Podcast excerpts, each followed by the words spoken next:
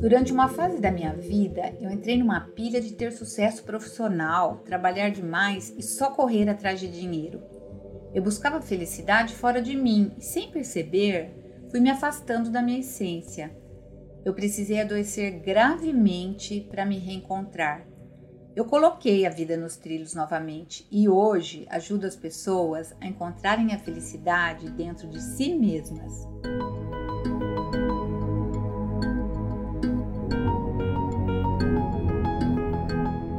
Psicóloga Regina Ramos, que sempre buscou entender por que as pessoas ficavam doentes, adoeceu gravemente sem perceber. Vivendo em piloto automático, ela depositava sua felicidade no sucesso profissional e financeiro. Mas ao descobrir um câncer de estômago, Regina colocou seus objetivos em perspectiva e desenvolveu resiliência e uma força interna que ajudou se reconectar com ela mesma. Ouça, no final do episódio, as reflexões do historiador Leandro Carnal para te ajudar a se conectar com a história e com você mesmo. Eu sou Geise Diniz e esse é o podcast Plenai. Ouça e reconecte-se.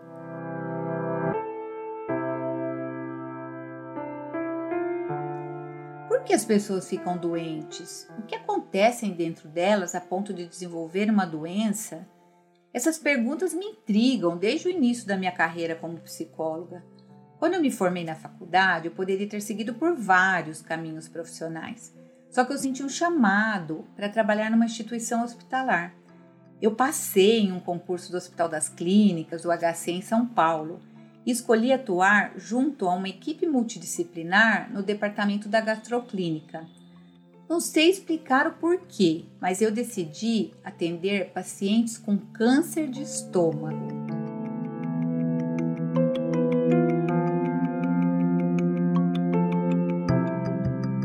O câncer é uma doença multifatorial. Ela é ligada à genética, ao ambiente e aos hábitos, por exemplo.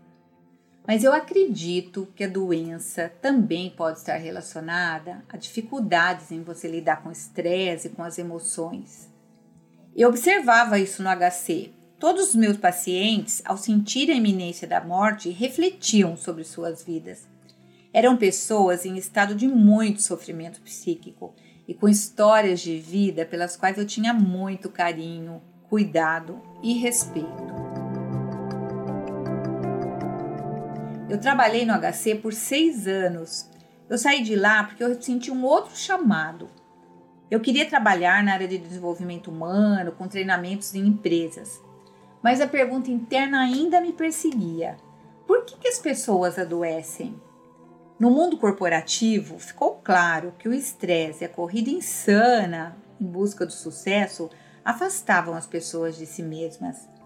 Elas buscavam a felicidade fora e não dentro de si. Sem perceber, eu fui me tornando uma dessas pessoas, vivendo totalmente longe de mim.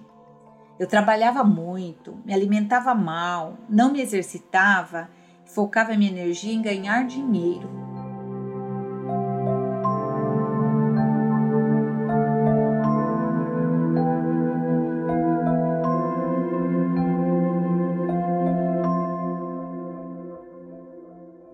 Um dia, uma colega da empresa perguntou se eu conhecia o trabalho biográfico. Eu nunca tinha ouvido falar, mas eu fui pesquisar. A metodologia biográfica é baseada na teoria dos setênios e nas leis biográficas que regem os grandes ciclos da vida humana, em ritmos de 7 em 7 anos. Cada fase tem um papel no nosso desenvolvimento. A proposta do trabalho biográfico é você resgatar tudo o que aconteceu na sua vida, de 0 a 7 anos, de 7 a 14, 14 a 21 e assim sucessivamente, até chegar na sua idade atual. A gente une o passado e o presente para que o futuro aconteça com escolhas pessoais mais conscientes. Em resumo, tomar a vida nas próprias mãos e decidir a direção que queremos dar à nossa vida. Quando eu fiz a minha retrospectiva biográfica, eu estava com 42 anos. A partir dessa idade, segundo a teoria da biografia humana, o plano espiritual começa a se tornar mais importante que o físico. E aí eu percebi que tinha alguma coisa fora do eixo. Eu estava mais materialista do que nunca. No fundo, eu sabia que eu precisava corrigir a rota. Mesmo assim, eu liguei o piloto automático e segui na minha rotina de executiva de RH. Continuei depositando a minha felicidade no sucesso profissional e financeiro.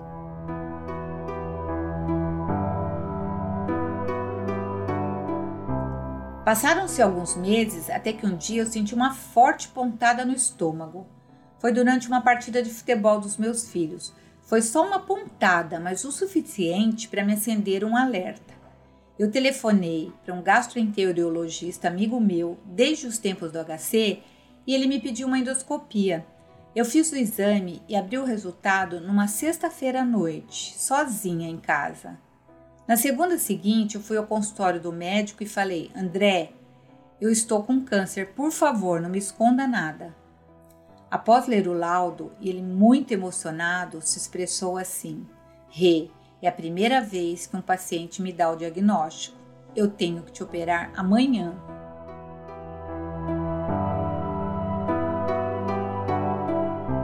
Câncer de estômago não tem sintomas tão claros. Eu tive a sorte de ter conseguido um diagnóstico precoce. Porque, como todo câncer, quanto mais cedo a gente descobrir a doença, maior a chance de cura do paciente. Só que meu caso era gravíssimo. Eu entendi que eu precisava de uma ajuda superior, porque o sucesso da operação não dependeria só de mim e da equipe do André.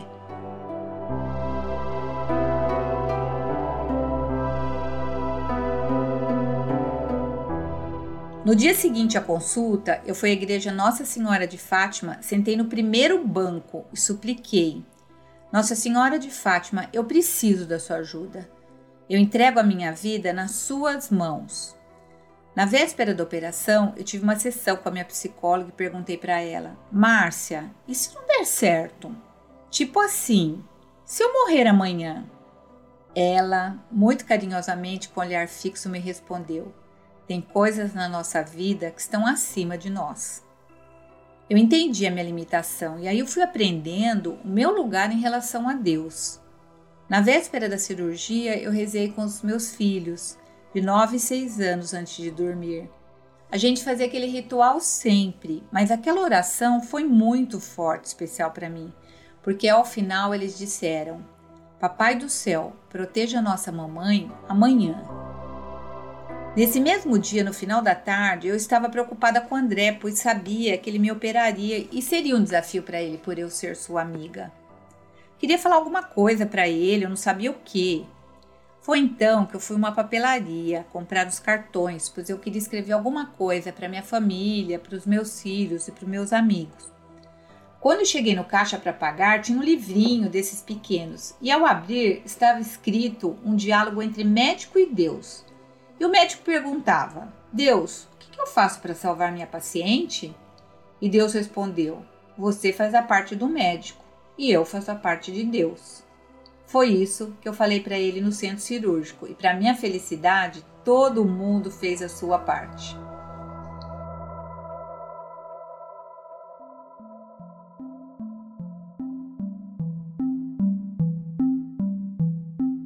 Eu fui submetida a uma gastrectomia total, exatamente uma semana após ter aberto o laudo do exame. O meu estômago inteiro foi retirado. Os médicos fizeram uma ligação direta entre o intestino e o esôfago. A minha prima e minha irmã, que cuidaram de mim no hospital, colocaram uma foto dos meus filhos sorrindo, bem em frente à minha cama. Quando eu acordava, a primeira imagem que eu via era essa e eu pensava: eu quero encomendar os santinhos da primeira comunhão, como também eu quero dançar a valsa de formatura com eles.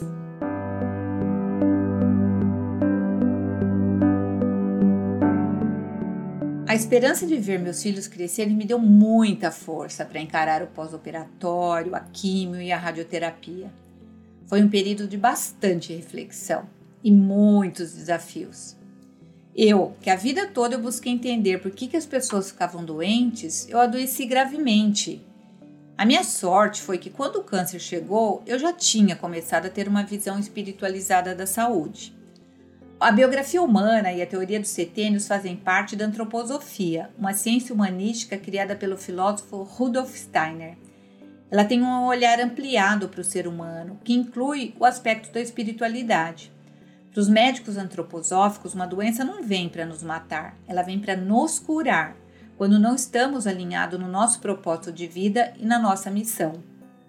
Em nenhum momento eu me vitimizei. A minha grande pergunta interna não era por que isso aconteceu comigo, mas sim para que eu estou passando por isso.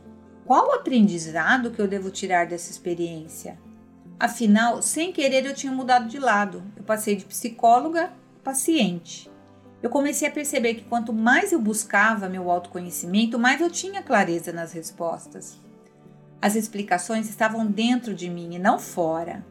Eu me dei conta que tudo isso que estava acontecendo era para me ajudar a colocar em ordem tudo aquilo que estava em desordem. O que parecia o fim foi só o começo.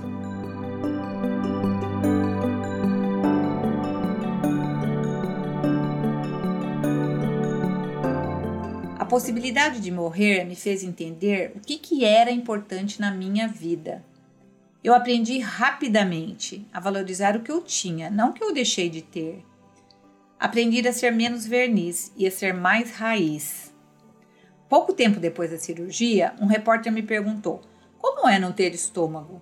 E ele ouviu como resposta: Eu não estou preocupado em não ter estômago. Para mim, o que importa é poder ir na formatura dos meus filhos. E não é que os dois estão formados? Dançar a valsa com um deles, ouvir o juramento na colação de grau do outro e ganhar de presente, obrigado, mamãe, obrigado, me fazem ter a certeza de que tudo valeu a pena.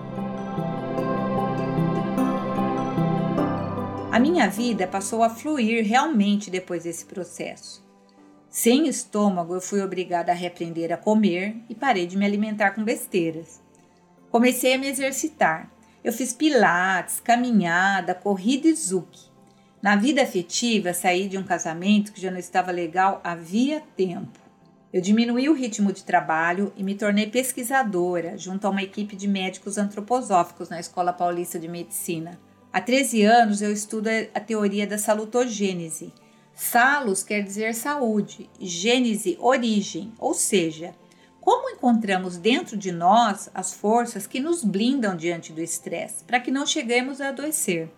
Essa abordagem foi criada por um sociólogo chamado Aran Antonovsky. Ele pesquisou o que havia em comum entre sobreviventes do Holocausto que se adaptaram às mudanças, reconstruíram suas vidas e não adoeceram. Ele constatou que essas pessoas não se colocavam na posição de vítima e tinham um olhar positivo para a vida, mesmo passando por uma adversidade. Elas tinham também internamente o que ele denominou senso de coerência, um equilíbrio psíquico entre o que pensavam, sentiam e como agiam mas o mais importante ele ressaltou: sempre encontrava um sentido maior no sofrimento, um significado para poder continuar adiante.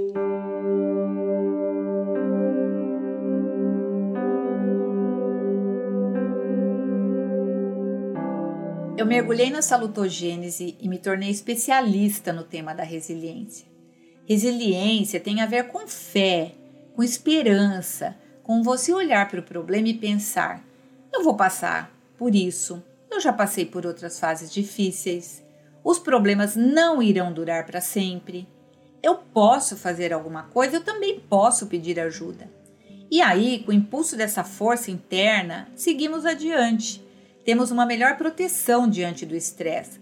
Não deprimimos nosso sistema imunológico não sofre alteração, então não adoecemos. O segredo é a gente ter flexibilidade e não ficar nos extremos. Nem ser totalmente vulnerável, nem se achar a mulher maravilha, o super-homem que enfrenta tudo que aparece. Com autoconhecimento, a gente conhece os nossos limites e sabe até onde podemos ir. No conceito de resiliência, o que eu acho legal é você passar pela situação difícil e sair mais fortalecido dela. É como um músculo que você trabalha na academia, só que um músculo emocional e sempre você pode fortalecê-lo. Quando eu dou uma aula, uma palestra um treinamento, eu compartilho o meu exemplo. O pessoal se espanta de saber que eu vivo bem sem um estômago. Eu sempre digo para eles uma frase de uma meditação: Nada terá valor se a coragem nos faltar.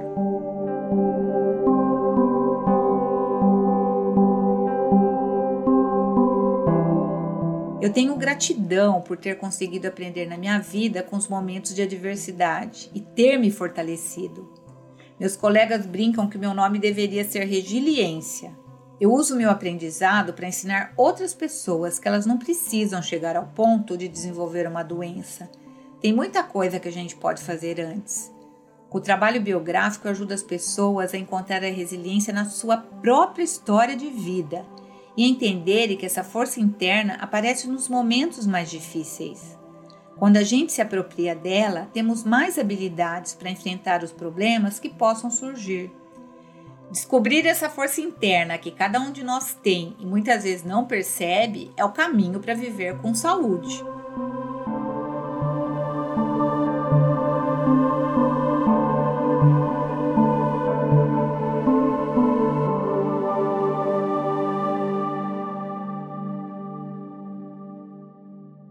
Caso da Regina Ramos é muito interessante. Como muitos de nós somos estimulados a buscar na carreira o grande eixo da vida. Uma pessoa que está ganhando dinheiro, que é citada profissionalmente, que tem muitos clientes ou pacientes, é uma pessoa respeitada, ela ganha prestígio social e ela vai recebendo um retorno positivo desse esforço e vai se sentindo bem. Só que às vezes este bem funciona como uma espécie de anestésico que sim, evita a dor, mas não impede que a doença progrida. Ela precisou ter um grave caso de câncer de estômago, fazer uma cirurgia delicadíssima que obriga a uma reeducação absoluta depois da cirurgia para que ela pudesse acordar para outros valores que ela já tinha, mas que agora ela vai ter um outro olhar e vai parar de pensar que a vida é feita exclusivamente do sucesso e da aplicação do sucesso profissional. A Regina foi descobrindo como paciente o que talvez ela dissesse para seus outros pacientes que ela de fato tinha que reinventar propósitos, tinha que reinventar na mente valores, tinha que redefinir metas, que não podia ficar apenas focada em um campo. E foi redescobrir-se profissionalmente, foi revalorizar coisas da família, passou a desenvolver muito esse conceito de resiliência e conseguiu redefinir as coisas a partir de uma experiência impactante de doença de câncer no estômago. Muitas vezes a dificuldade tem esse poder de epifania, de revelação de quem nós somos de verdade, que é o que aconteceu com a Regina.